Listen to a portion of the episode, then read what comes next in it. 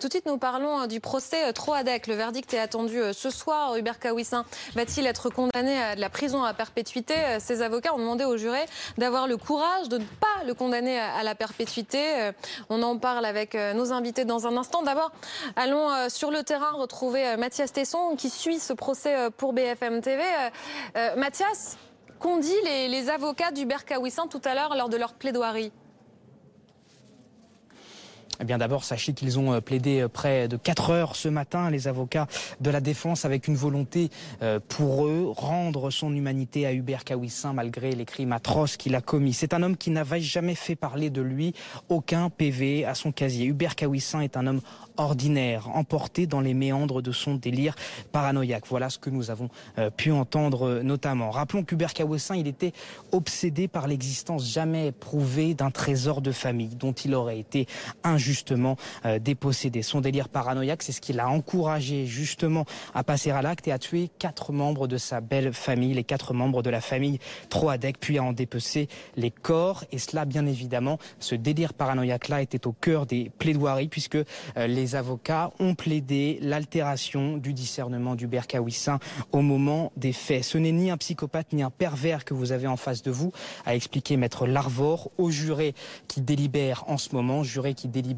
depuis euh, maintenant près de 5h30. Pourquoi cela prend autant de temps? Eh bien tout simplement parce qu'il y a deux accusés et près de 16 questions à laquelle les jurés euh, doivent répondre. Les jurés qui ne sont évidemment euh, pas des professionnels de la justice. Donc à chaque fois, il faut leur expliquer qu'est-ce que c'est l'altération du discernement, qu'est-ce que ça veut dire la perpétuité. Ce qu'on nous dit ici à Nantes, eh bien c'est que les jurés pourraient revenir entre 20h30 et 22h30 et une fois qu'ils seront revenu, eh bien, à ce moment-là, le verdict sera prononcé. Mathias Tesson avec Alizé Boissin, vous restez avec nous. Mélanie Bertrand nous a rejoint du service police-justice de BFM TV. Bonsoir euh, Mélanie, bonsoir Marie-Estelle Dupont, vous êtes psychologue clinicienne et bonsoir Grégory Lévy, vous êtes avocat euh, pénaliste.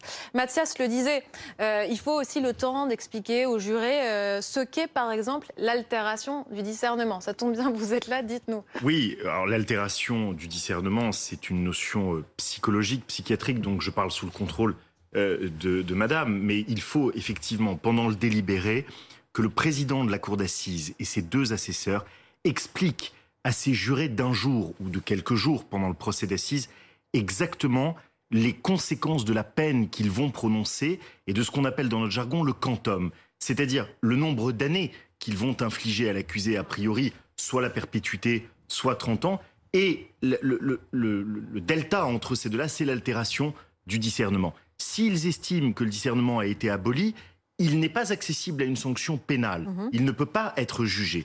Si le discernement a été altéré, eh bien on ira sur une peine a priori de 30 ans de prison avec une obligation de soins. Et si ils estiment que le discernement n'a pas été altéré du tout, dans ce cas-là, ils pourront aller jusqu'à la réclusion criminelle à perpétuité, avec peut-être même une peine de sûreté, ce qu'a requis le parquet, c'est-à-dire 22 ans, période incompressible pendant laquelle il ne pourra pas l'accusé formé de demande de remise en liberté. C'est ce qui joue maintenant, hein, la durée de la peine. Euh, Mélanie Bertrand, on a eu euh, Mathias Tesson qui nous a raconté euh, ce qu'ont dit tout à l'heure les avocats d'Hubert Kawissin et le parquet. Quelles ont été les réquisitions? Les réquisitions, elles ont été très sévères hier puisque les deux avocats généraux, c'était un réquisitoire à deux voix, ont requis les peines maximales, c'est-à-dire la réclusion criminelle à perpétuité pour le principal accusé, Hubert Kawissin, avec une période de sûreté de 22 ans et 3 ans pour Lydie Troadec, son ex-compagne.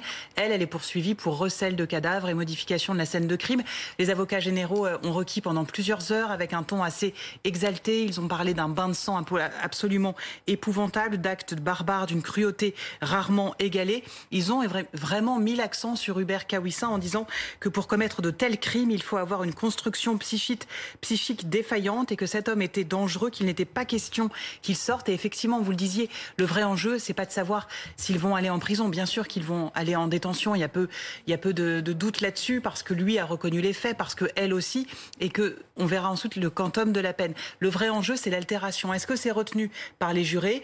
Tous les psychiatres qui ont vu Hubert Kawissin en détention depuis 2017 disent oui, il y avait une altération du discernement, il n'était pas dans son état normal, il souffrait d'un délire paranoïaque. Les avocats généraux ont dit attention, n'en tenez pas compte, cet homme il est dangereux, il savait très bien ce qu'il faisait. Tout l'enjeu ce soir, ça va être de savoir si c'est retenu ou pas. Et là, on parle d'une peine qui peut aller jusqu'à la et si c'est retenu, ça descend à 30 ans. On voit à quel point la tâche est difficile pour les jurés, surtout quand vous nous dites ce qu'ont dit les différents euh, experts euh, qui ont pu témoigner. Je vais citer l'avocat d'Hubert Kawissin. Il dit il est dans une cage, dans une cage mentale, dans une cage d'obsession et de délire. Il n'a pas choisi de tuer ses victimes. Il n'était pas libre. Il était pris dans cette paranoïa atroce. Vous devez en tenir compte. C'est ce qu'il a dit tout à l'heure lors de cette euh, plaidoirie. Est-ce que vous pouvez nous expliquer cette image de cage? Oui, en fait, le propre du paranoïaque, contrairement au schizophrène, qui a un délire extrêmement euh, désorganisé, incohérent, que tout un chacun peut reconnaître, parce qu'en fait, pour vous donner une image assez simple, le schizophrène, pour lui, 2 et 2 font 5. Pour le paranoïaque, 2 et 2 font 4. C'est-à-dire qu'un paranoïaque, on ne va pas voir tant sa construction est lisse et logique qu'il est dans un délire au premier abord. Le problème du paranoïaque, c'est que si vous acceptez le prérequis de base, en l'occurrence, j'ai été spolié, Ensuite, tout est logique. Mm. Si vous acceptez le prérequis euh, de base de, quelqu'un qui veut commettre un génocide, ensuite tout se construit logiquement. C'est pas quelqu'un dont l'intelligence est altérée, son jugement peut-être, mais c'est une intelligence normale et qui va construire de manière parfaitement logique, obsessionnelle, compulsive, méticuleuse, avec obstination. Il va créer un tribunal, il va écrire, il va faire des interrogatoires à ses futures victimes, c'est-à-dire qu'il est dans ce délire.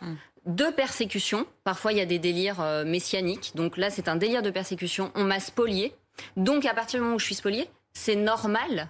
C'est normal. Et il dit souvent, c'est normal. Il dit, c'est normal que j'ai enlevé les muscles des os parce que les muscles étaient mouillés, ils ne pouvaient pas brûler. Donc, il a une logique interne dans laquelle il est prise. Mais ça n'enlève pas l'intention de tuer. Ça n'enlève évidemment pas l'intention. Le fait qu'il soit maître de lui à ce moment-là. divers, notamment euh, cet homme qui avait abattu dans son entreprise son patron, avait été spolié de ses vacances. Et cette contrariété, sur une construction psychique qui ne sait pas tolérer la frustration, contrairement à, quelqu'un qui n'est pas psychotique et qui négocie entre son désir et la contrainte du réel, lui, il peut pas négocier. Donc si on me contrarie, je dois l'abattre, c'est le persécuteur désigné. En fait, le propre du paranoïaque, c'est qu'il va désigner quelqu'un qui le persécute. Et donc, c'est lui, la victime, qui doit se protéger de celui qui le persécute en lui volant ses lingots. Et n'empêche qu'il est maître de lui-même ou pas à ce moment-là? Parce qu'il y a la paranoïa et après, il y a toute la construction hyper logique. Ça n'empêche pas que euh, tout cela a pu être euh, prémédité de façon euh, très froide, bien avant, et qu'il y avait l'intention de les tuer. Parce que lui, en fait, son argument aussi, c'est de dire je venais seulement pour avoir des explications, et ensuite ça a dérapé. Oui, alors ça, c'est la construction qu'il nous donne après. En fait, ce qu'il faut comprendre, parce qu'on se dit tous, mais comment est-ce possible d'aller aussi loin? C'est que la différence entre quelqu'un qui s'emporte et puis qui prend conscience et qui s'arrête et un paranoïaque, c'est l'absence d'empathie. C'est-à-dire qu'à partir du moment où il commence, il est investi d'une mission. Tous les paranoïaques se sont investis d'une mission de justice. Hitler, il veut sauver la race aryenne, par exemple. Donc il y a une mission.